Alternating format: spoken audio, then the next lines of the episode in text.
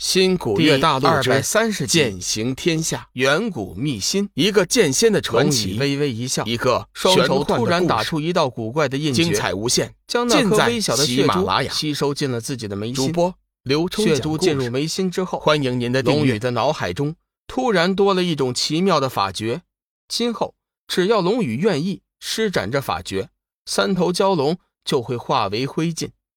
看到三头蛟龙彻底成腐，龙宇微微一笑。像是自语一般，小雪，小家伙，你们可以出来了。雪麒麟离恨得到龙宇的召唤后，随即化作流光，从龙翔域中遁出。两兽见那三头蛟龙变得只有几丈大小，气息也是弱了许多，顿时发出了几声吼叫。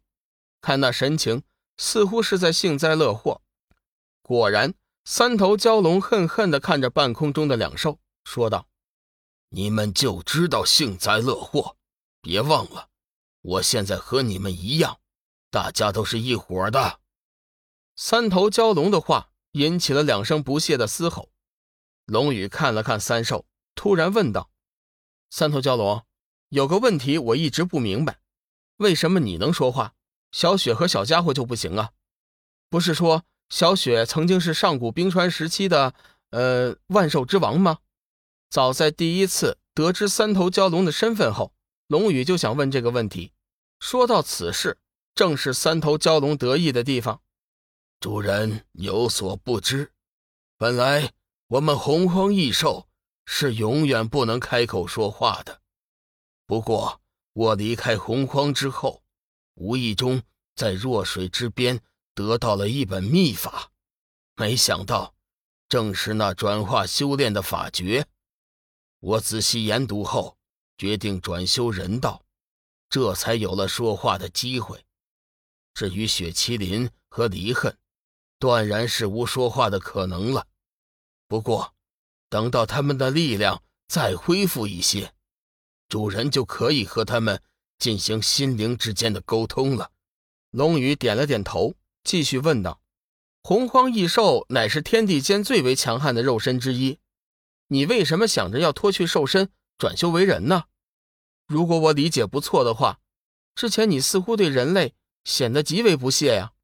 三头蛟龙这才想起先前对龙宇的傲慢和不屑，急忙求饶：“主人，求你大人不计小人过，饶恕我的无知吧。先前的冒犯，我确实是无心的。”想想自己的小命就捏在龙宇的手里。三头蛟龙吓得直哆嗦，龙宇很满意三头蛟龙的表现，停了一下，沉声道：“你先回答我的问题。”三头蛟龙急忙道出了实情：“回主人的话，我们洪荒异兽虽然天生就有着强大的力量和强悍的肉体，但是始终无法成就大道。外人都以为我们洪荒异兽。”是不死之身，可是事实并非如此。除了上天的刑罚天度之外，我们本身的寿命也是有限的。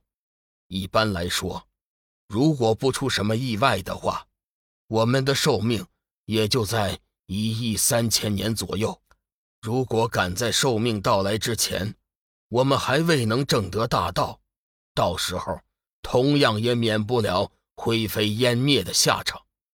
这天地之间，种族众多，各自修炼的法门也是不一样的。虽然我们洪荒异兽有着强大的力量，但是真正要悟得天道，脱去业障，却是难上加难。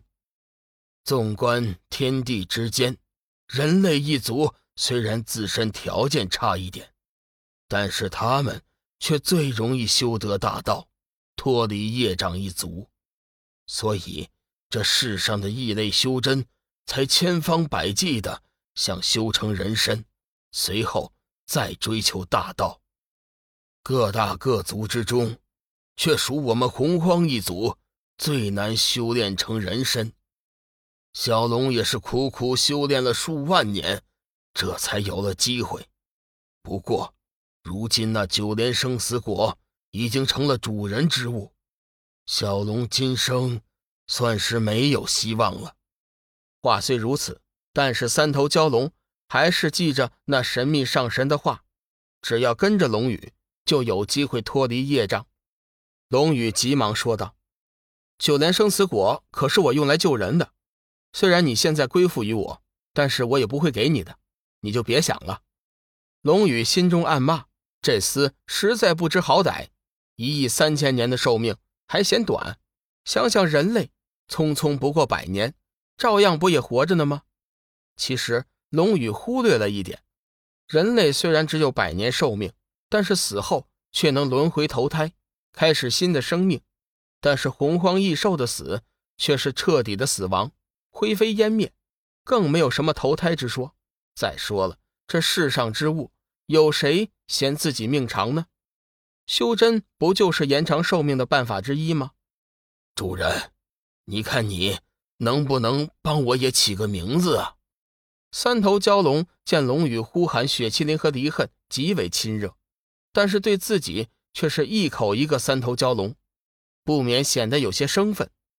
龙宇被三头蛟龙打断了思绪，笑道：“也好，既然雪麒麟和离恨有了名字，那我也就帮你取上一个吧。”想了一下，龙宇说道：“这样吧，你有三个头颅。”加之呢，又是跟着我的第三只洪荒异兽，我看不如就叫你小三吧。三头蛟龙似乎有点不情愿。主人，你看能不能给换上一换呢？龙宇微微动怒：“你怎的如此多事啊？小三这个名字不是挺好的吗？先就这样决定了，等到日后想起什么好的，再帮你改就是了。”三头蛟龙本是怕雪麒麟和离恨笑话。如今见那主人生气，自然是不敢多言，急忙谢道：“小三，多谢主人赐名。”小雪，小家伙，你们能不能带小三进去龙翔域里啊？等会儿我们就出发回去了。雪麒麟低声嘶吼一声，表示没有问题。小三，你先去打开那弱水灵石，回头就随着小雪进到龙翔域中待着，等我有事需要你，你再出来。三头蛟龙急忙闪身，到了那洞口边也不知念叨了几句什么口诀，那石板居然猛地缩小，最后便只有指甲大小，被三头蛟龙呼啦一声吸进了肚子。龙宇顿时松了一口气，终于可以回去了。雪麒麟低声吼叫了一声，迅速变小，变得只有小狗大小，猛地窜进了龙宇的怀里，伸着红舌头在他的手上舔了几下。随后，淡淡的看了三头蛟龙一眼，便化作流光回到了龙翔域中。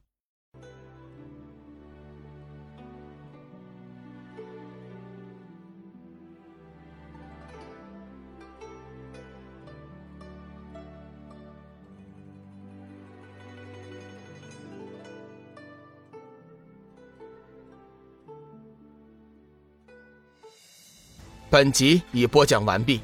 感谢您的收听，长篇都市小说《农夫先田》已经上架，欢迎订阅。